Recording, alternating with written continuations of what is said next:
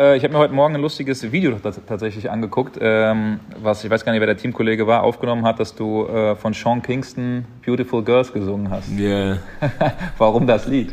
Äh, äh, ich mag das Lied sehr. Ich mag auch die Musik von, von, von da. Es war so ein Lied, mit dem ich ein bisschen aufgewachsen bin. Ähm, und ich dachte, es wäre ganz cool zu singen, kann vielleicht der ein oder andere mitsingen, aber war dann doch nicht ganz so, wie ich mir das vorgestellt habe. Meine Performance da war, äh, war so lala. Von daher waren auch die, äh, die, die Leute, die mitgesungen haben, eher, eher rar vertreten.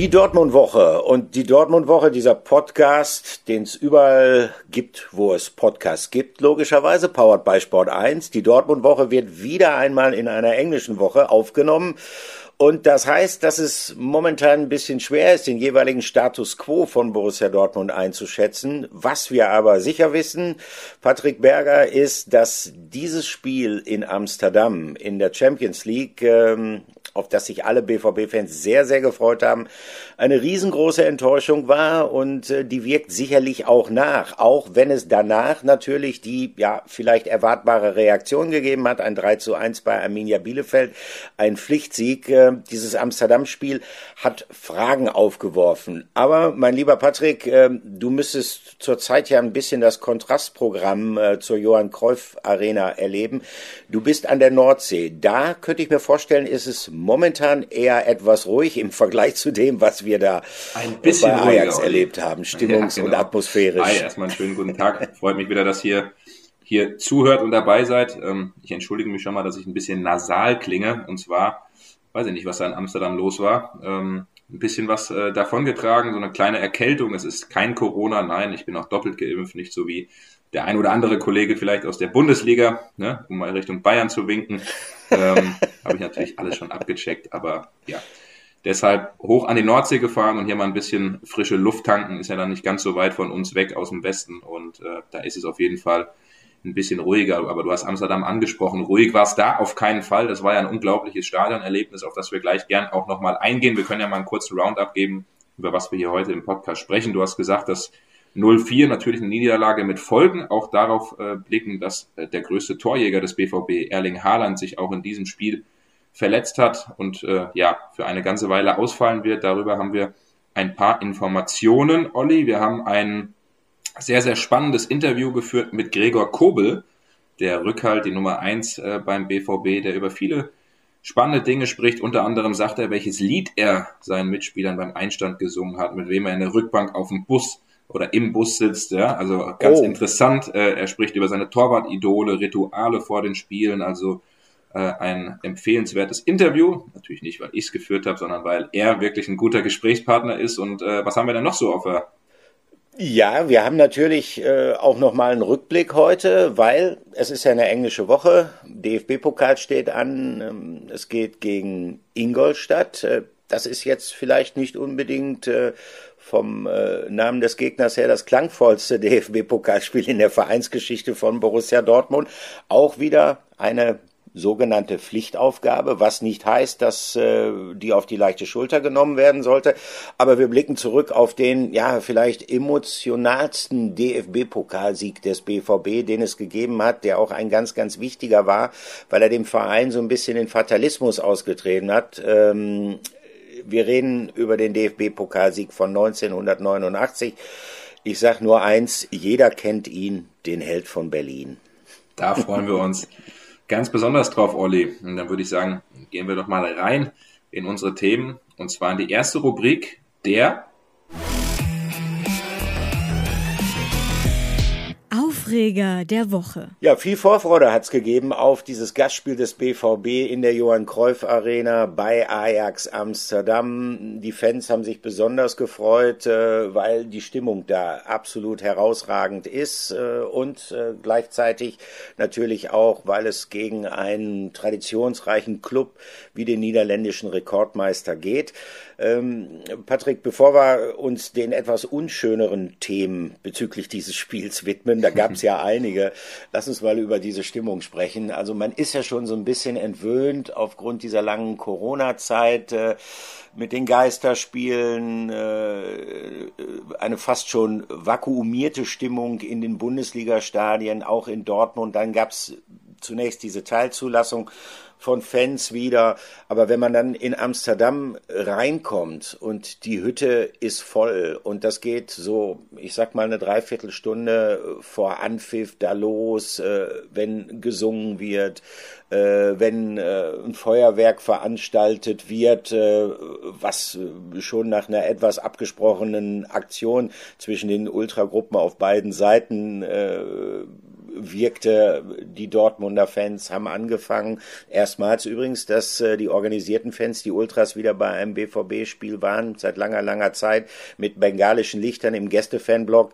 Seit ja, fast und dann, zwei Jahren, Olli, ne? Ich meine, ja, seit zwei Jahren. Tat, ich glaube, November, in November in Barcelona war das letzte Mal. Also das ist äh, November 2019. Also kann man sich gar nicht vorstellen. Ja, und dann äh, die Antwort äh, von den Ajax-Fans mit diesem äh, ja fast schon etwas äh, überbordenden Feuerwerk. Äh, es hat gedauert, bis man tatsächlich überhaupt vom Spiel ein bisschen was sehen konnte, bis der Nebel, den dieses Feuerwerk ausgelöst hat, sich dann gelichtet hatte.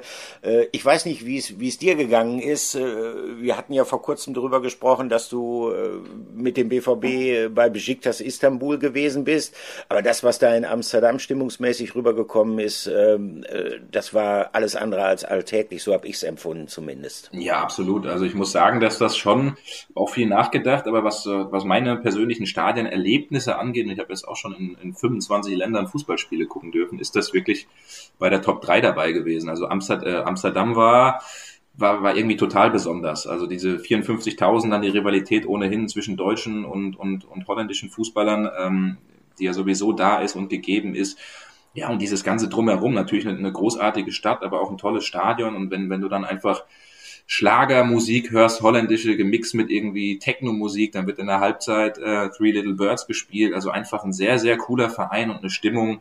Ja, ich kann das gar nicht so richtig in Worte fassen. Unglaublich. Und hinterher, nach dem Spiel auch cool, Olli. Ich glaube, da hast du dich dann schon auf den Heimweg gemacht, weil du ja abends noch äh, nach Hause gefahren bist. Ich mhm. bin eine Nacht geblieben. Da gab's nämlich im Pressebereich sogar noch ja, ich weiß nicht, ob man es nennen darf, Bier einer bekannten Marke, äh, einer bekannten holländischen Marke. Und da haben wir nochmal zum Feierabend zwei Bierchen da trinken können. Das war natürlich auch nochmal gut und hat das Ganze abgerundet, aber sportlich war es natürlich aus BVB-Sicht vor allen Dingen ein Desaster, ähm, wo man eigentlich so gar nicht richtig Worte finden konnte. Ne?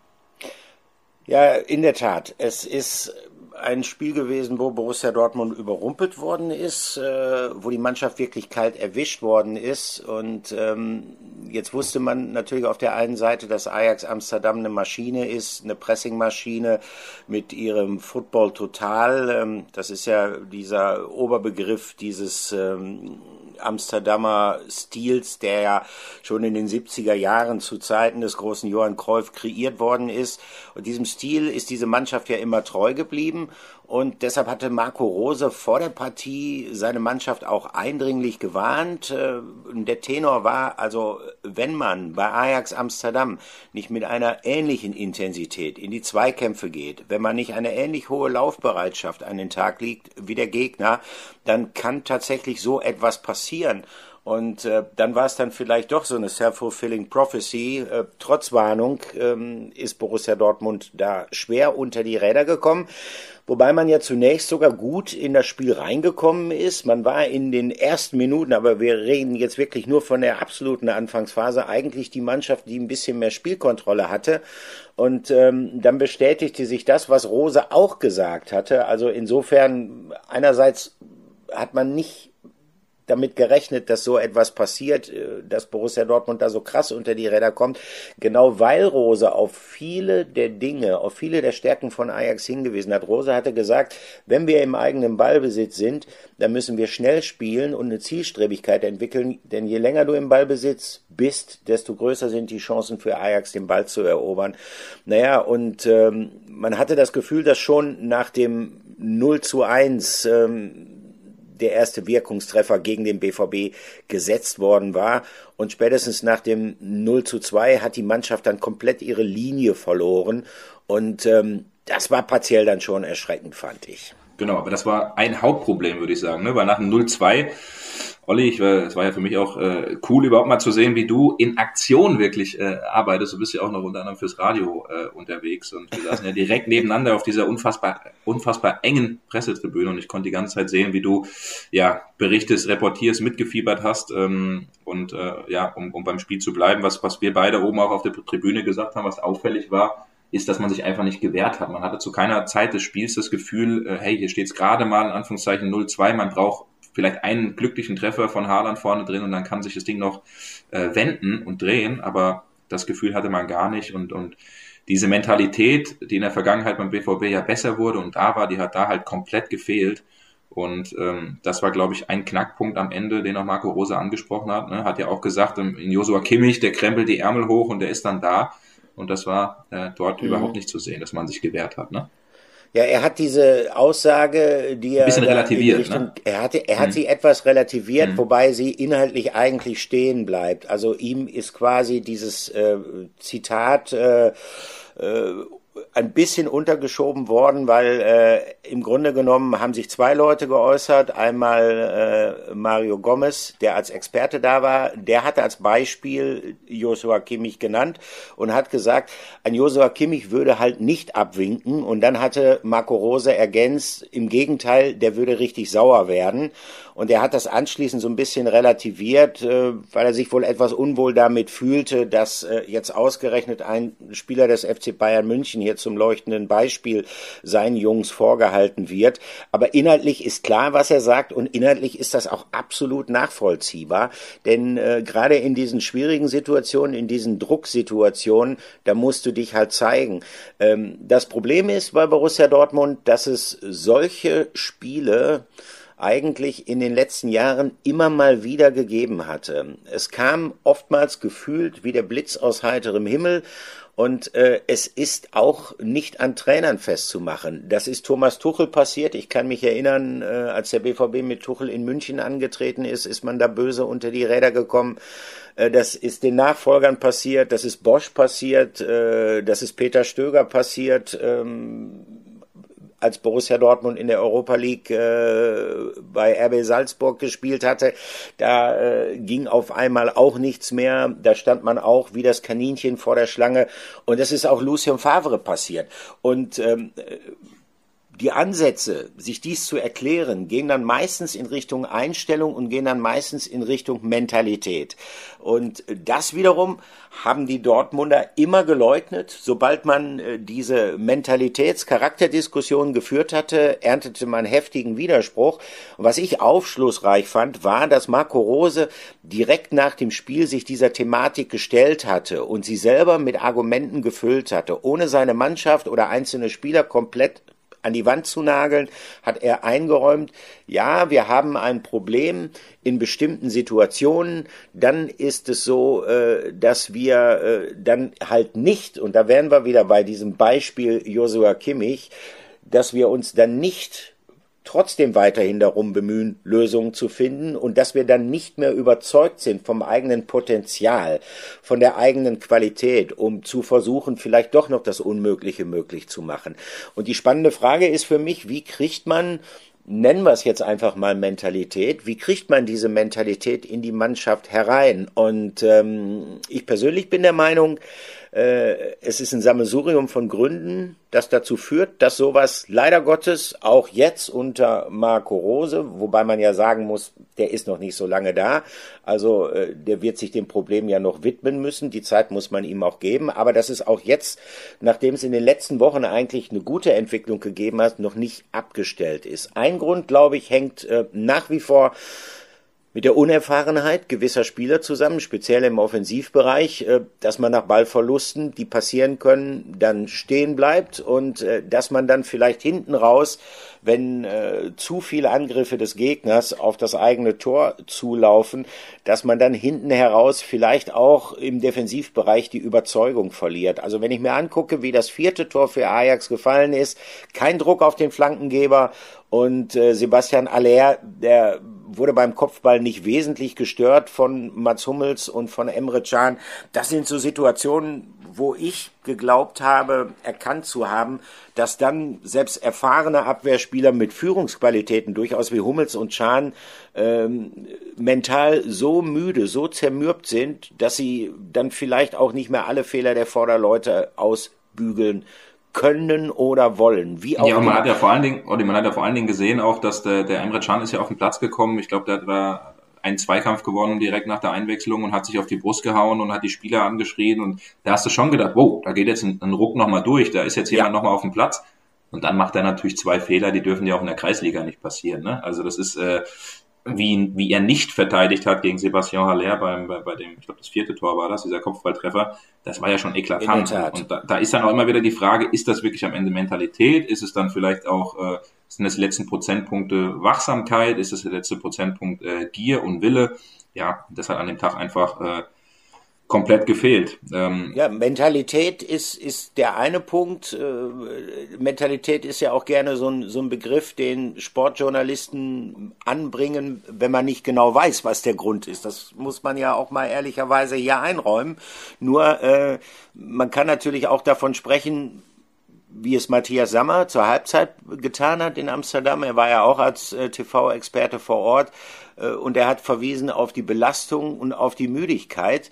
Das kann man natürlich auch machen. Das klingt dann immer so ein bisschen nach Entschuldigung und Alibi. Nur auch diesen Begriff Müdigkeit müsste man dann mal aufschlüsseln. Also es gibt eine körperliche Müdigkeit und es gibt ähm, sowas wie eine mentale Müdigkeit. Und für mich in Amsterdam, wenn man sieht, diese Ausfallerscheinungen, die es dann speziell in der zweiten Halbzeit gegeben hat, das wirkte, wenn dann nach mentaler Müdigkeit, sprich, ähm, da war einfach die Überzeugung nicht mehr da und äh, dann wird es natürlich auch schwer, sich in jeden Zweikampf reinzuhauen.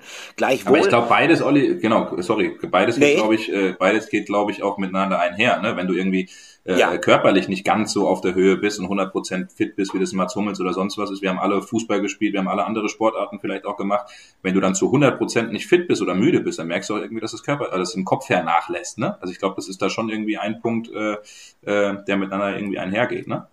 Ja, die spannende Frage ist jetzt natürlich, äh, wie kommt man da raus? Wie kriegt man das aus dieser Mannschaft raus? Äh, und da, darauf würde ich gerne nochmal zurückzukommen fand ich die Worte, die Marco Rose anschließend gewählt hat, äh, sehr angemessen, weil ich kann mich auch erinnern, in den vergangenen Jahren, wenn solche Dinge vorgekommen sind und man hat Spieler oder speziell auch Trainer dann damit konfrontiert äh, von journalistischer Seite aus, äh, dann wurde das Thema entweder klein geredet oder es wurde geleugnet. Also Lucien Favre beispielsweise hat sich dann so ein bisschen in, in, in eine reine Nacherzählung des Spiels geflüchtet, hat individuelle Fehler angeführt, aber hat sich immer geweigert, jetzt dieses große und ganze so zu sehen, diese sich durchziehende Problematik, die immer wieder in bestimmten Abschnitten, meistens in wichtigen Spielen äh, aufgetreten ist beim BVB, klar zu benennen.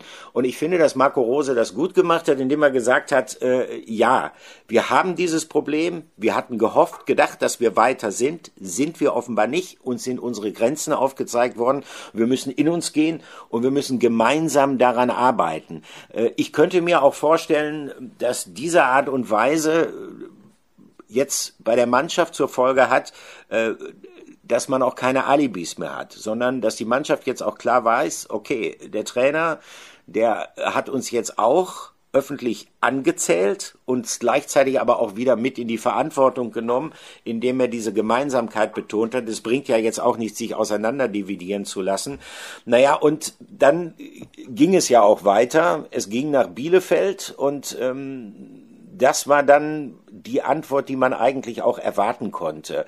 Da gab es einen souveränen Erfolg vom Borussia Dortmund gegen einen Gegner, der jetzt nicht unbedingt zu den stärksten in der Fußball-Bundesliga äh, zählt. Aber anschließend wurde natürlich dieses Wort bemüht, man hätte eine Reaktion gezeigt. Äh, auch das muss man ein bisschen einfangen, ein bisschen relativieren, weil ich finde, Patrick, das ist die erwartbare Reaktion gewesen darauf. Genau, also das, das, das finde ich auch. Äh, jetzt hin und her, ohne Erling Haaland, äh, ohne, weiß ich nicht, Meunier, ohne Schulz, ohne Rainer, der Hut, da fehlt ja doch schon eine ganze Stange an Spielern, aber trotzdem die, die da auf dem Platz waren, die müssen in der Lage sein, dann äh, Arminia Bielefeld zu schlagen. Und wir haben äh, nach dem Amsterdam-Spiel äh, natürlich auch viel kritisiert, unter anderem auch äh, Führungsspieler wie ein Emre Can oder auch ein Mats Hummels, die äh, wahrlich kein gutes Spiel gemacht haben. Aber, und das muss man dann sagen, das haben wir ja auch gefordert, dass, dass die Reaktion kommen muss, die war insofern da, dass beispielsweise die angesprochenen Spieler ja sogar getroffen haben. Also es ist jetzt nicht selbstverständlich, finde ich, dass ein Emre Can äh, nach so einem Spiel der aus einer Verletzung kommt, sich dann einfach den Elfmeter selbstsicher nimmt und, und dann reinhaut. Ne?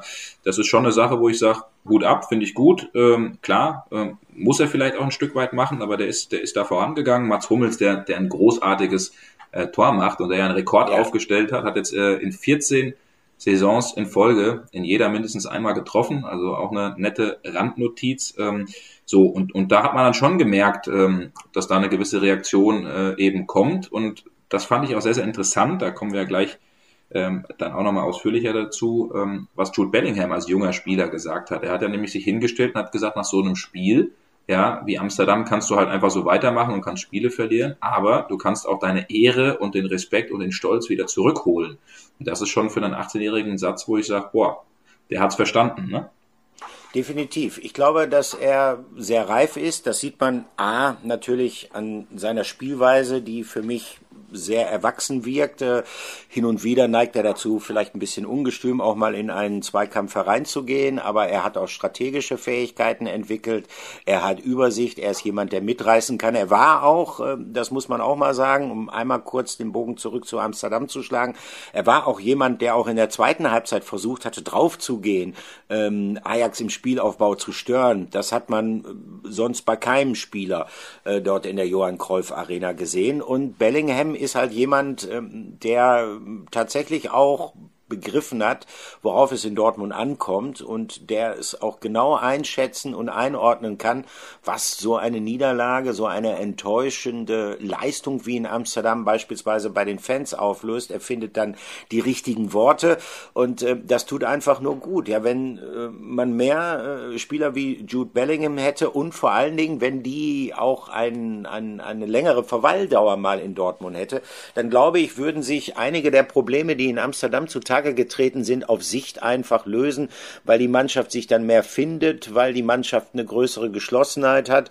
als wenn sie jetzt häufig äh, einer personellen Fluktuation unterworfen ist. Ich glaube, dass das auch ein Teil des Problems ist. Eine Mannschaft wie Bayern München ist homogen, hat natürlich aufgrund äh, der Philosophie und des Selbstbewusstseins das in diesem Verein über Jahrzehnte entwick entwickelt worden ist, äh, eine größere mentale Stabilität. Auch äh, wenn man mal tatsächlich unter die Räder kommt, dann wehrt sich ein FC Bayern München. Aber dieses Wehren wiederum, das setzt eine ganz bestimmte Grundhaltung voraus, das setzt ein Selbstbewusstsein voraus und das setzt auch einen Anspruch voraus. Und das alles, äh, das hört sich jetzt ein bisschen tiefenpsychologisch an, das muss erarbeitet werden in der Gruppe und äh, nur wenn die Gruppe über einen längeren Zeitraum zusammenbleibt, personell, wenn sie gut funktioniert, äh, gibt es auch eine hohe Wahrscheinlichkeit, dass man diese schlimmen Ausschläge nach unten wollen es jetzt nicht übertreiben, tauchen ja nicht so häufig auf, aber wenn sie dann mal auftauchen,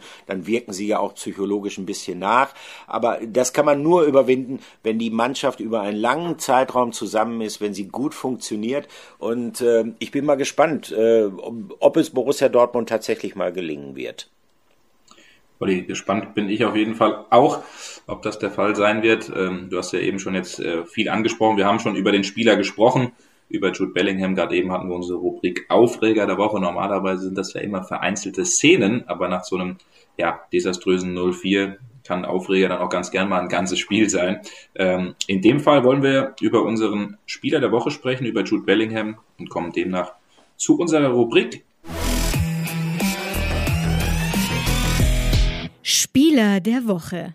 Jude Bellingham, das ist also unser Spieler der Woche. Er war es ja in dieser Podcast oder in diesem Podcast hier vor äh, kurzem auch schon mal. Ähm, Wird es vielleicht auch in der Saison noch ein paar Mal sein, Olli, weil es einfach ein Spieler ist, der uns begeistert, ähm, der in Bielefeld äh, ein tolles Spiel gemacht hat, eine gute Reaktion gezeigt hat vom 1-0. Da hat er den Ball beispielsweise beobacht, äh, beobachtet, be erobert ähm, und äh, beim 3-0, ja, da hat er seine ganze Klasse gezeigt und hat ein unfassbar schönes Tor gemacht und hat sogar selbst hinterher gesagt, er glaubt, so ein schönes Tor, das hat er das letzte Mal gemacht mit elf. Also gerade mal vor sieben Jahren. Irre. Äh, an der Aussage merkt man äh, nochmal, einem nochmal deutlich, wie jung er eigentlich ist. Und äh, dann kann man schon ein bisschen ins Träumen, ins Schwärmen geraten. Man überlegt, äh, wie viel Potenzial dieser Spieler noch hat. Äh, schon jetzt ein herausragender, wie heißt das so schön, Box-to-Box-Spieler, der also den kompletten Bereich zwischen den beiden Strafräumen bearbeiten kann. Und äh, neben seinem Tor, äh, was natürlich seine, seine brillanten Fähigkeiten, seine enge Ballführung, äh, seine Körperbeherrschung äh, unterstrichen hat, wie er da die Bielefelder Verteidiger quasi, äh, ich würde mal sagen, fast schon als Slalomstangen missbraucht. Das war großes Kino, keine Frage. Und ähm, das macht Spaß und das macht sicherlich auch Hoffnung für das, was wir eben besprochen haben. Denn jemand mit der Mentalität und mit den Fähigkeiten und dann noch mit dem Potenzial, sich sogar noch weiterzuentwickeln, äh, der ist natürlich prädestiniert, um einer Mannschaft Sicherheit und Halt zu geben, auch äh, wenn es mal wieder zu etwas kniffligeren Situationen innerhalb eines Spiels äh, kommen sollte.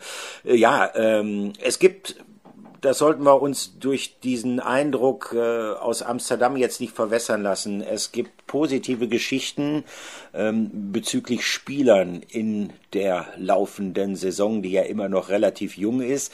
Das ist natürlich Jude Bellingham und ähm, es gibt äh, ein paar ja, ich sag mal, Dinge, die Sorgen machen, keine Frage. Erling Haaland, äh, über ihn haben wir vielleicht sogar noch häufiger gesprochen als über Jude Bellingham in den vergangenen Wochen und äh, jetzt fehlt er und äh, das ist natürlich ein bedeutsamer Verlust. Ähm, jetzt hat es in Bielefeld trotzdem drei BVB-Tore gegeben, ohne Erling Haaland.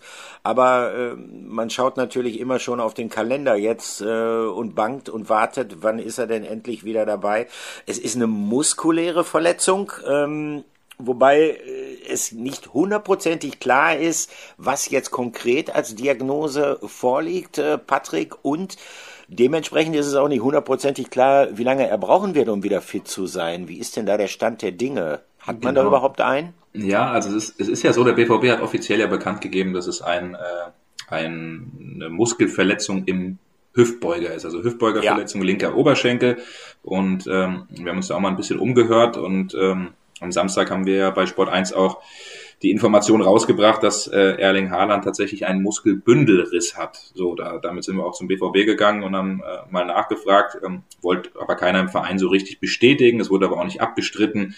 Ähm, also sieht eben danach aus, dass es äh, nicht nur ein paar Wochen, sondern ein paar Wochen mehr sind, weil wir haben den einen oder anderen äh, Arzt auch mal konsultiert und mal nachgefragt und da hört man halt schon Muskelbündelriss, mindestens fünf, sechs Wochen und, äh, und dann erst wieder ins Training einsteigen. Also ähm, wenn man sich jetzt mal die Spiele anschaut, man hat äh, jetzt fünf Spiele in zwölf Tagen, gut, da ist sowieso zu 100 Prozent klar, dass er überhaupt nicht spielen kann und nach der Länderspielpause sind es noch acht Spiele, unter anderem am 4. Dezember das Spiel gegen den FC Bayern München. Ähm, und da steht eben ein großes Fragezeichen. Jetzt hat beispielsweise auch äh, Jan Age Fjörtoft so ein bisschen unsere äh, Info bestätigt. Er hat nämlich äh, im norwegischen Fernsehen gesagt, das ist ja Freund der Familie und ganz nah dran an den Haalands der hat gesagt, es könnte auch gut sein, dass es das letzte Spiel in diesem Jahr gewesen ist für Erling mhm. Haaland. Und das wäre natürlich total bitter, ähm, aber es sieht ganz danach aus. Da ist ja auch überhaupt die Frage, wie, wie, wie geht's da weiter in Sachen, in Sachen Physio. Ähm, Im Internet ist jetzt das ein oder andere Foto rumkursiert, wo man ihn an einer Tankstelle in Arnheim gesehen hat mit einem Fan. Äh, da haben wir uns auch mal umgehört. Der Onkel Anführungszeichen Onkel Iva Egger, der war da mit dabei und die haben einen Ausflug gemacht, ein bisschen raus, ähm, was, was eben normal ist, was dazugehört am Wochenende. Ja, und dann wird man sich die Frage stellen, wie macht man die Physio? Und äh, da wird man sich dann auch mit Mino Raiola hinsetzen, mit dem Papa, mit dem Spieler und ich glaube, es ist nicht ganz ausgeschlossen, dass er am Ende wieder sagt, ich gehe in die Sonne, ich gehe vielleicht wieder nach Marbella oder, oder nach Katar, da hat er ja sehr gute Erfahrung, ähm, um da an seiner Fitness zu arbeiten. Aber keine gute Nachrichten für den BVB, was Erling Haaland angeht. Und dann eben auch die Frage, wer kann diesen Spieler ersetzen? Und das ist ja auch nicht so ganz einfach, ne? Ja, wie heißt das so schön? Äh, den kann man nicht eins zu eins ersetzen. Natürlich nicht. Keinen Spieler kann man eins zu eins ersetzen. Aber Erling Haaland, ich glaube, äh, diese zugegeben Floskel trifft auf ihn im besonderen Maße zu, weil er natürlich mit seiner Präsenz, mit seiner Wucht da vorne jemand ist, auf den zwangsläufig, immer wenn er auf dem Platz steht, das Spiel ausgerichtet ist. Spielt er nicht, äh, muss ein bisschen was an der Systematik, an der Herangehensweise geändert werden. Ähm, dann gibt es quasi eine etwas größere Rochade vorne in der zentralen Sturmspitze. In Bielefeld hat's Rose versucht äh, mit äh, Malen und äh, mit Marco Reus, die dann häufig ruschiert haben, die Positionen auch getauscht haben. Also äh, man muss das Beste daraus machen und das bedeutet, dass man äh, darauf setzt, dass es für den Gegner vielleicht, äh, das ist dann möglicherweise der einzige Vorteil, wenn ein Erling Holland nicht dabei ist, dass der BVB dann offensiv ein klein bisschen schwieriger auszurechnen ist. Aber äh, Hollands Ausfall ist natürlich gewichtig äh, weil er ja über die letzten Monate fast schon äh, zu einem Symbol der Durchschlagskraft für den BVB geworden ist. Ähm, das könnte zwischenzeitlich haken, überhaupt keine Frage. Ähm, etwas mehr auf Kombinationsspiel setzen könnte möglicherweise die taktische Antwort sein, äh, weil es ohne Holland möglicherweise schwieriger wird, die, die Tiefe in das eigene Spiel zu kriegen. Aber ich bin selbst gespannt, wie das auf Sicht funktionieren wird, äh, ohne Erling Haaland zu spielen. Ähm, Patrick, wir haben eben davon gesprochen, dass es in der Tat auch einige positive äh, Personalien in dieser Saison gibt. Äh, wir haben über Jude Bellingham gesprochen, wir haben Holland, auch wenn der jetzt ausfällt, natürlich wieder einmal erwähnt. Aber ich finde, eine positive Personalie, die so ein bisschen, ja, ich will nicht sagen hinten runterfällt, aber nicht ganz so stark im Fokus der Öffentlichkeit steht, äh, die finden wir zwischen dem Rechteck, zwischen den Pfosten. zwischen den Pfosten, ja. Also äh, es ist ja für Gregor Kobel ein Sprung gewesen. Aus Stuttgart zum BVB sofort die Nummer eins zu werden. Das ist nicht unbedingt einfach. Ich kann mich noch an äh, die Anfänge von Roman Weidenfeller hier in Dortmund erinnern, als er Jens Lehmann beerbt hat. Also da spürte selbst ein selbstbewusster Keeper wie Weidenfeller und der war sehr selbstbewusst als junger Torhüter, vielleicht sogar ein Tick zu selbstbewusst. Da spürte er auch schon so ein bisschen den Druck der Verantwortung und äh, auch Roman Bürki, der ja auch immerhin einige Jahre die Nummer eins gewesen ist, der hat am Anfang äh, schon gespürt, dass man hier ganz besonders unter dem Brennglas steht. Und dafür finde ich, äh, wirkt Kobel ja fast schon kalt wie eine Hundeschnauze. Er macht einen guten Job bislang. Total. Also Gregor Kobel, das habe ich jetzt auch nochmal so ein bisschen dann äh, wahrgenommen äh, in dem Interview, ist, was wir dann gleich hören, ist, ist schon jemand, der der nicht viel an sich ranlässt, der auch ein extrem, extrem äh, große Portion äh, Selbstbewusstsein hat, äh, ähnlich auch wie damals was angesprochen Roman Weidenfeller, ja, ähm, und der ähm, ja, sich auch von, von Widrigkeiten da nicht äh, unterkriegen lässt. Der ist jemand, der sehr, sehr klar im Kopf ist und dem auch äh, ja so eine Ablösesumme, es waren ja 15 Millionen, das ist jetzt am Ende nicht so, dass er die, die ganze Zeit mit sich schleppt und denkt, oh mein Gott, ich bin der teuerste Torhüter beim BVB, ähm, ich muss jetzt, ich muss jetzt, also der ist völlig klar mit sich ähm, und der ist da schon sehr, sehr, sehr, sehr straight und das hört man gleich auf jeden Fall auch in unserem Interview raus. Also, du sagst es, Gregor Kobel. Und jetzt kommen wir tatsächlich zum Highlight dieser Folge, nämlich äh, einem Exklusivinterview mit Gregor Kobel, geführt äh, von meinem geschätzten Kollegen Patrick Berger. Interview der Woche. Ich habe mir heute Morgen ein lustiges Video tatsächlich angeguckt, ähm, was ich weiß gar nicht, wer der Teamkollege war, aufgenommen hat, dass du äh, von Sean Kingston Beautiful Girls gesungen hast. Yeah. Warum das Lied? Äh, äh, ich mag das Lied sehr. Äh, ich mag auch äh, die Musik von, von, von da. Es war so ein Lied, mit dem ich ein bisschen aufgewachsen bin. Ähm, und ich dachte, es wäre ganz cool zu singen, kann vielleicht der ein oder andere mitsingen, aber äh, war dann doch nicht ganz so, wie ich mir das vorgestellt habe. Meine Performance da war, war so lala. Von daher waren auch die, äh, die, die Leute, die mitgesungen haben, eher, eher rar vertreten. Machst du sowas gerne? Ähm, man, man sagt ja, dass du ein bisschen ein extrovertierter Typ bist. Das wird immer erzählt. Ist das so oder würdest du sagen, ich bin bin ich eigentlich gar nicht. Ja, beides kommt ein bisschen drauf an. Äh, äh, kommt ein bisschen auf die Phase drauf an und die Stimmung drauf an, aber als äh, großartig der Sänger bin ich eigentlich nicht. Ne? Wie würdest du dich als Typ generell äh, beschreiben? Vielleicht auch den, den, den BVB-Fans. Man sieht dich ja täglich auf dem Platz. Du bist jemand, der, der schon laut ist, der eine Ausstrahlung hat, allein schon durch deine körperliche Größe. Aber wie würdest du dich als Typ so charakterisieren? Ich weiß, es ist immer schwierig, über sich selbst zu sprechen. Ja, auf jeden Fall. Ähm, also auf dem Fußballfeld bin ich auf jeden Fall einer, der, äh, der, der natürlich immer gewinnen will, wie, wie eigentlich jeder, das ist klar. Äh, sonst ist man nicht da, wo man, äh, wo man ist. Ähm, ich ich finde es ich find's cool, wenn man, wenn man gegenseitig sich pusht, wenn eine, eine gute Atmosphäre ist. Äh, gerade wir in der Verteidigung, dass wir da einfach, äh, einfach uns gegenseitig pushen, füreinander da sind. Ähm, ich versuche immer, äh, immer positiv zu sein. Äh, ich glaube, das ist das, was am, am, am meisten hilft äh, der Mannschaft und dem, dem einzelnen Spieler, wenn man, wenn man weiß, ey, äh, der, der steht mir bei, äh, der ist positiv, der, der hilft mir, der ist da und äh, genauso will ich das, will ich das auch äh, rübergeben, dass die, dass die, dass meine Mitspieler das auch wissen von mir. Ähm, ja, und äh, ich feier, ich feier gerne, wenn, äh, wenn wir ein Tor haben, dann, äh, ja, dann, dann schrei ich normalerweise gerne auch laut raus, äh, weil für das, äh, für das spielen wir, um äh, Tore zu schießen, um Spiele zu gewinnen und ich persönlich natürlich, ähm, um Tore zu verhindern. Und äh, ja, von daher finde ich es auch, äh, ja, wie, wie gesagt, man feiert das, man, äh, man lebt sich äh, auf dem Platz aus. Du kommst ja ohnehin von einem großen Verein, Traditionsverein Stuttgart auch alles nochmal ein bisschen größer als in Hoffenheim oder Augsburg, wo du warst. Aber der BVB ist dann doch nochmal einen Ticken, einen Ticken größer, nochmal eine andere Nummer. Wie nimmst du das wahr in den ersten Wochen und Monaten?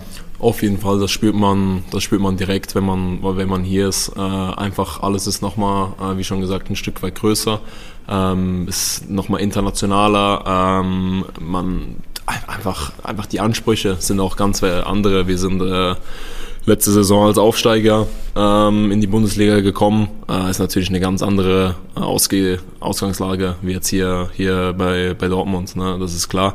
Ähm, aber es ist ein Verein, der, äh, der, der, der gewinnen will äh, und äh, für das bin ich hierher gekommen, weil das macht, äh, das macht Spaß, das ist das, was ich auch will äh, und von daher äh, haben wir hoffentlich noch äh, sehr, sehr viel vor uns.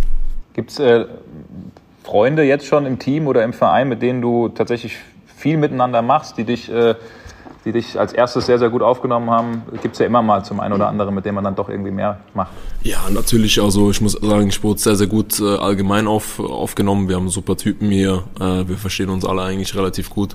Äh, wir sind so, äh, natürlich im Bus äh, haben wir hinten eine kleine Gruppe mit, äh, mit Donny Malen, mit mir, mit Jude Bellingham, mit Earl, wo manchmal auch noch dabei ist, wo wir auf jeden Fall so ein bisschen die, die Jüngeren da zusammen zusammensitzen. Ähm, und ja, wir haben da, haben es da auch gut, auch ab und zu bei den, äh, beim Abendessen äh, sitzen wir zusammen und quatschen ein bisschen. Äh, da haben wir eigentlich immer eine ganz gute Zeit miteinander. Was macht ihr im Bus auf so Fahrten, die jetzt, äh, gut, jetzt mal Amsterdam hat man wahrscheinlich nicht so viel geredet nach dem Spiel, aber wie, gibt es irgendwelche Spielchen, die ihr macht? Äh, wie, wie ist die Stimmung so unter den Jungs? Mm, es, ist, es kommt immer drauf an. Ähm, natürlich, wenn man, wenn, man, wenn man fliegt oder sonst was, ist man meistens eher für sich äh, und guckt sich seine eigenen Sachen an. Vielleicht liest einer ein Buch, guckt einen Film, äh, was auch immer.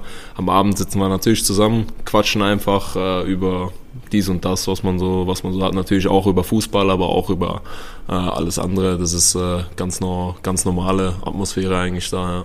Würdest du dir, ich kann mir die Frage natürlich denken. Aber wenn du hast eben kurz über Erling gesprochen, das ist zurzeit so der, der heißeste Spieler auf dem, auf dem Markt. Äh, für euch natürlich, glaube ich, auch äh, großartig, dass er in der Mannschaft ist. Für dich selbst auch natürlich im Training, glaube ich, mit so jemandem zu, zu spielen. Wie sehr würdest du dir wünschen, dass er bleibt?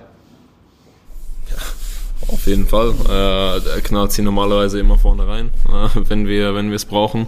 Ähm, ist ein sehr, sehr spezieller Spieler natürlich, den es nicht äh, so oft gibt. Äh, das wissen wir natürlich, das weiß er auch. Ähm, und äh, ja, ich bin super happy, dass er hier ist, ähm, weil eben genau da, wenn er, wenn er, wenn man ihn braucht, normalerweise ist er da, schießt nochmal ein Tor, er ist immer gefährlich. Äh, man muss immer, die, also die Gegner muss immer mit ihm rechnen, kann ihn nie aus den Augen ver verlieren, 90 Minuten lang, kann einfach immer ein Tor schießen. Ähm, das ist natürlich eine Qualität, die nicht jeder hat. Und von daher ist, sind wir natürlich froh, dass er bei uns ist. Erling äh, wird als Tormaschine, als Tormonster äh, bezeichnet, total ehrgeizig. Das bist du natürlich, das bist du natürlich auch. Und wir haben uns mal so ein bisschen umgehört, auch in deinem Umfeld. Und äh, da kam schon raus, dass du jemand bist, der irgendwann den Schalter so ein bisschen noch umgelegt hat und gemerkt hat, dass, dass viele kleine Prozentpunkte sind in Sachen Ernährung. Äh, mit einem Mentaltrainer arbeitest du zusammen, habe ich gehört. Kannst du uns da mal so ein bisschen mitnehmen, warum und wie es ist für dich, mit, Mental, mit Mentaltrainer zu arbeiten? Ja, auf jeden Fall. Ähm, es sind natürlich zum, zum Fußballspielen, finde ich, gehören sehr, sehr viele Sachen. Ähm, das muss man auch erst lernen, äh, wenn, man, wenn man natürlich dabei ist. Und ähm, je mehr Spiele man macht oder je mehr Erfahrungen man einfach macht, äh, da lernt man immer was dazu. Und äh, ich glaube, ich werde auch noch vieles dazu lernen. Aber ich habe einfach gemerkt, dass es halt viele, viele Faktoren auch außen dran sind, wo einen beeinflussen kann. Ähm, was man schon immer hört, ist, wie man vielleicht auch mal mit einem Fehler umgeht, äh, wie, wie man eben mit Medien oder Fans oder gerade auch Social Media und so, da kommt ja sehr vieles auch dazu. Ähm, da gibt es natürlich immer wieder irgendwas, was, was einem vielleicht beeinflussen kann, was einem vielleicht auch negativ beeinflussen kann.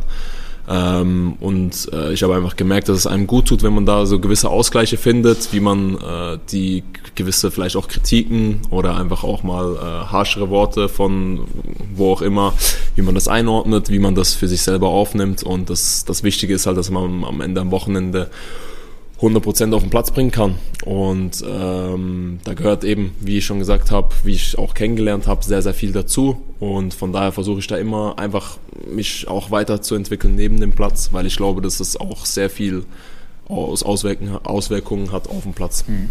Kannst du, kannst du uns ein bisschen mitnehmen, vielleicht, was du für eine Art Ritual vor einem Spiel auch mal hast? Ähm, also ich kann für mich zum Beispiel sagen, bei mir ist es so, dass ich jeden Morgen tatsächlich, ich habe eine Meditations-App und da auch ein bisschen meditiere und mich vielleicht auch fokussieren, weil wir auch eine Arbeit haben, wo man sich geistig sehr viel vorbereiten muss. Jetzt ist es bei euch geistig, aber auch körperlich.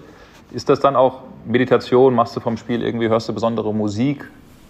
Äh, nee, ich habe äh, ja, ich mit Meditation auch schon, also Meditation auch schon kennengelernt. Das ist auf jeden Fall etwas, was, was ich jedem äh, äh, vorschlagen kann, was natürlich einem gut tut. Das, das kennst du also auch sehr gut. Das ist etwas, was schon äh, so ein bisschen äh, Sicherheit zu einem für bringt, was auch sehr wichtig ist, weil man gerade heute äh, sehr, sehr viel außenrum hat, ne, wo, wo einem ablenkt. Ich versuche da allgemein, ich, ich finde immer, es ist, es ist sehr, sehr schwer, so einen gewissen Weg äh, zu haben. Ich glaube, das muss jeder so ein bisschen für sich selber kennenlernen. Auch jeder selber merken, was tut, was tut mir selber gut, äh, wie sei es jetzt, äh, vielleicht tut es einem gut, auf den Golfplatz zu gehen, da ein bisschen abzuschalten, ein bisschen an der Natur und an der frischen Luft zu sein. Der braucht vielleicht zweimal die Woche da ein, ein 9er Loch, wo er spielt, oder ein 18er Loch, um da halt runterzukommen und äh, da so ein bisschen sich die Energie zu holen.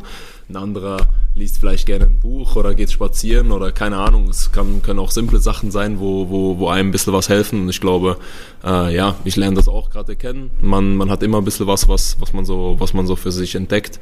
Und ich glaube eben, dass es sehr, sehr wichtig ist, diese Sache für sich zu entdecken, weil das dann ähm, einfach gerade in einer sehr, sehr langen Saison äh, einem natürlich einmal weiterhilft und auch fürs Wochenende wichtig ist, dass man äh, mit einem freien Kopf auf dem Platz ist. Noch eine Frage, weil gleich müsst ihr wahrscheinlich, wahrscheinlich rein, ihr habt gleich Training. Ähm, bei uns hat Stefan Effenberg, Sport 1 Experte, gesagt, dass er dich als potenziellen Nachfolger oder adäquaten Nachfolger für, für Manuel Neuer sieht. Irgendwann mal bei den Bayern. Jetzt wollen wir nicht über die Bayern sprechen, du bist gerade erst beim BVB. Aber äh, was, was machen so Worte mit dir, wenn, wenn Experten oder Leute sagen, dass du ja, auf kurz oder lang vielleicht das Niveau erreichen kannst? Äh, ist natürlich erstmal eine riesen, eine riesen Ehre, wenn so jemand wie er das äh, über einem sagt. Ähm, da bin ich natürlich sehr, sehr, sehr, sehr dankbar, äh, wenn, ein, äh, wenn man so gelobt wird. Äh, ich persönlich finde aber trotzdem, ich, ich versuche mich so wenig wie möglich mit, mit solchen Sachen auseinanderzusetzen. Ähm, es, das, es sind jetzt Sachen, wo das, das bringt einem nicht weiter. Ähm, es ist, äh, ich muss mich auf mich konzentrieren, ich muss mich auf meine Leistung äh, konzentrieren, ich muss mich hier auf meine Arbeit äh, bei Dortmund konzentrieren. Das ist mir wichtig ähm, und das ist auch, äh, ja, wie, es, ist, es ist etwas sehr sehr Schönes von von so jemandem wie er, aber schlussendlich, ähm, ja, gilt, äh, gilt am Wochenende die Leistung auf dem Platz zu abrufen und ich versuche eigentlich so wenig wie möglich von außen ähm, da ranzulassen, sei es positiv oder negativ. Äh, es kann beides äh, Auswirkungen auf einem haben. Von daher versuche ich einfach so gut es geht bei mir zu bleiben, äh, mein Ding zu machen, äh, in der Mannschaft zu sein, äh, da gute positive Energie zu machen, äh, auf dem Platz zu arbeiten und am Wochenende äh, hoffentlich ein geiles Spiel zu machen und äh, einen Sieg zu holen. Und abschließend gefragt, hast du eigentlich so zwei oder drei Torwart-Idole ähm, von früher oder sogar aktuell? Ähm, also früher früher würde ich sagen, mehr Idol. Ich war jetzt noch nie so richtig der, der, der, der Torwart, wo so wirklich so ein Idol hat und sagt, oh, so wie der. Oder ich habe mein Spiel nach ihm gerichtet. Ich habe eigentlich immer so ein bisschen eher mein Ding, mein Ding gemacht. Äh, aber es gibt so viele wirklich herausragende Torhüter, wo man natürlich jeden anguckt und von, von jedem versucht, was äh, so ein bisschen abzuschauen, äh, um für sich selber vielleicht zu entdecken. Ist natürlich nicht immer so, dass es, äh, das ist, kann man natürlich nicht von jedem machen, ne? sonst wäre man am Ende der perfekte Torwart. Aber man versucht es natürlich trotzdem, äh, ein bisschen, bisschen sich was abzugucken. Wo ich jetzt aufgewachsen bin, habe ich, äh, war ich mit, mit, mit Oliver Kahn sehr, äh, also habe ich den wirklich, muss ich sagen, schon gefeiert, einfach von seiner, von seiner Art und Weise. Äh, Gerade in der Zeit war er natürlich so ein bisschen berüchtigt. Ne? Ähm, und ich habe auch äh, natürlich danach, wo der Wechsel kam mit Jens Lehmann, habe ich auch ihn äh, sehr verfolgt. Ähm, ich habe, muss ich sagen dazu, ich habe eher deutsche Torhüter angeguckt, äh, gerade in meiner Jugend auch, obwohl ich selber von der Schweiz bin. ja, Aber mittlerweile gute Schweizer Torhüter, weil so, damals waren die Deutschen so, auf jeden Fall besser. So, ne? Das ist so. Ähm, und äh, ich habe ja, wo ich bei Augsburg war, auch noch die Möglichkeit gehabt, mit, mit Jens Lehmann äh, noch zusammenzuarbeiten. Er war ja auch eine, eine gewisse Zeit dann da. Und ich habe auch äh, von ihm was mitnehmen können. Äh, von daher äh, wäre ich auch für das sehr, sehr, sehr, sehr dankbar, dass ich da mit ihm noch ein bisschen, äh, ein bisschen Zeit hatte und ein bisschen paar, paar Sachen von ihm äh, mit auf den Weg gekriegt habe. Ähm, ja, und heutzutage versuche ich einfach von, von, von allen Top-Torhütern einfach die zu, zu beobachten und vielleicht zu gucken, ob man was kopieren kann da. Vielen Dank, Gregor. Ab ins Training, weil sonst kommst du zu spät. Sehr gut, machen wir so. Ja, soweit Gregor Kobel, die neue Nummer eins von Borussia Dortmund und äh, der hoffnungsvolle Nachwuchsreporter Patrick Berger, der dieses Interview geführt hat. An dieser Stelle nochmal der Hinweis, ähm, das komplette Interview mit Gregor Kobel ist dann auch ab Dienstag in der Sport 1 App abrufbar. Also Gregor Kobel, wer noch nicht genug von ihm hat, äh, es sei an dieser Stelle empfohlen, Sport 1 App, da findet man das Interview nochmal. So ist es, genau. Es sei natürlich aber auch empfohlen, am Dienstag einzuschalten bei uns bei Sport 1. Es ist ja unser Live-Spiel, da sind wir ganz besonders stolz. BVB gegen Ingolstadt, zweite Runde DFB-Pokal, ähm, 20 Uhr Anpfiff. Und wir legen natürlich schon früher los mit den Vorberichten. Also da freuen wir uns ganz besonders, wenn ihr natürlich da dran seid und zuschaut und zuguckt. Ähm, ja, Pokal ist auf jeden Fall was ganz Besonderes, besonderer Abend, der da in der Luft liegt. Der Pokal sagt mal ja, hat seine eigenen Gesetze. Und Olli, wir wollen jetzt mal oh, das ein kostet, bisschen, das ja, kostet, kostet Geld. mindestens drei Euro ins Phrasenschwein. Das mache ich dann demnächst, wenn ich mal wieder im Doppelpass da bin. Ähm, aber Olli, wir wollen jetzt über ja einen ganz besonderen Punkt in der BVB-Historie sprechen. 1989 ähm, da war einiges los und äh, du warst damals dabei äh, beim Pokal und hast einige Einblicke. Und damit kommen wir zu unserer tollen Rubrik. Flashback der Woche der Flashback der Woche. Und wir gehen zurück, äh, Patrick hat's gesagt, ins Jahr 1989. Mein Gott, wie lange ist das her? Und äh, damals äh, stand Borussia Dortmund, die Älteren werden sich erinnern, im DFB-Pokalfinale und hat den Pott tatsächlich gewonnen. Es war der 24. Juni 1989. Berlin war noch geteilt und äh, die Stadt war eingetaucht in einen äh, ja, schwarz-gelbes Fahnenmeer, der Fan-Treffpunkt, äh, traditionell, der ist damals entstanden vor der Gedächtniskirche am Breitscheidplatz und äh, man muss dazu Folgendes wissen. Borussia Dortmund war krasser Außenseiter gegen den SV Werder Bremen und äh, Borussia Dortmund hat das Ding gerockt. Das dürfte ja tatsächlich auch jeder wissen und ähm, die besondere Bedeutung dieses Spiels, dieses DFB-Pokalsiegs bestand darin, dass das eigentlich der Auslöser war für vieles, was danach sich an positiven Dingen in der Vereinsgeschichte von Borussia Dortmund ereignet hat. Äh, zuvor hatte der BVB lange, lange Zeit keinen Titel mehr gewonnen, hatte eine schwierige Phase hinter sich. Ähm, es gab ja sogar mal einen Abstieg aus der Fußball-Bundesliga in die zweite Liga. Man kam zurück, man tat sich relativ schwer. Man hatte damals auch äh, massive wirtschaftliche Probleme. Teilweise herrschte auch Chaos im Verein. Also die Führungen wechselten häufig aus. Und ähm, dieser DFB-Pokalsieg 1989, der hat dann tatsächlich ähm, eine Initialzündung zur Folge gehabt. Äh, unvergesslich die Rückkehr der Mannschaft anschließend aus Berlin nach Dortmund. Äh, ich hatte mit Norbert Dickel darüber gesprochen, auf den komme ich gleich auch noch mal kurz. Und er hat gesagt, wir haben vom Flughafen in Dortmund bis zum Rathaus, wo es einen Empfang gegeben hat, vier Stunden gebraucht, weil ähm, alle Straßen waren voll mit Fans. Äh, die Mannschaft musste immer wieder anhalten und irgendwo unterwegs äh, auf dieser Teilstrecke vom Flughafen hin zum Rathaus ist dann äh, ein Song entstanden, der ging Dickel, Dickel, jeder kennt ihn, den Held von Berlin, ähm, kommt euch vielleicht bekannt vor im Signal Iduna Park, wenn Norby Dickel, natürlich Stadionsprecher, mittlerweile beim BVB die Mannschaftsaufstellung verliest. Bevor er dann zur Südtribüne tritt, dann wird er von den äh, Jungs und Mädels auf der Süd häufig mit diesem Song empfangen. Der ist übrigens ähm, entliehen aus einer alten Fernsehserie. Jetzt bin ich mal gespannt, ob du die überhaupt noch kennst, Patrick. Aus einer alten Fernsehserie. Mhm. Bin aber auch nicht so der Eine, Kinder, eine Kinderfernsehserie.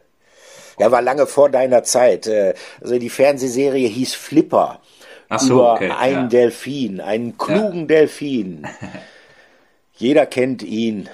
Genau, auf jeden Fall. Das war der Song, der Norbert Dickel unsterblich gemacht hat. Und für Norbert Dickel ist es ein ganz besonderes Spiel gewesen, weil ähm, er hat für dieses Spiel ähm, quasi seine Karriere geopfert. Äh, er hatte massive Knieprobleme sie haben ihn lange Zeit nicht fit gekriegt für dieses äh, DFB-Pokalfinale.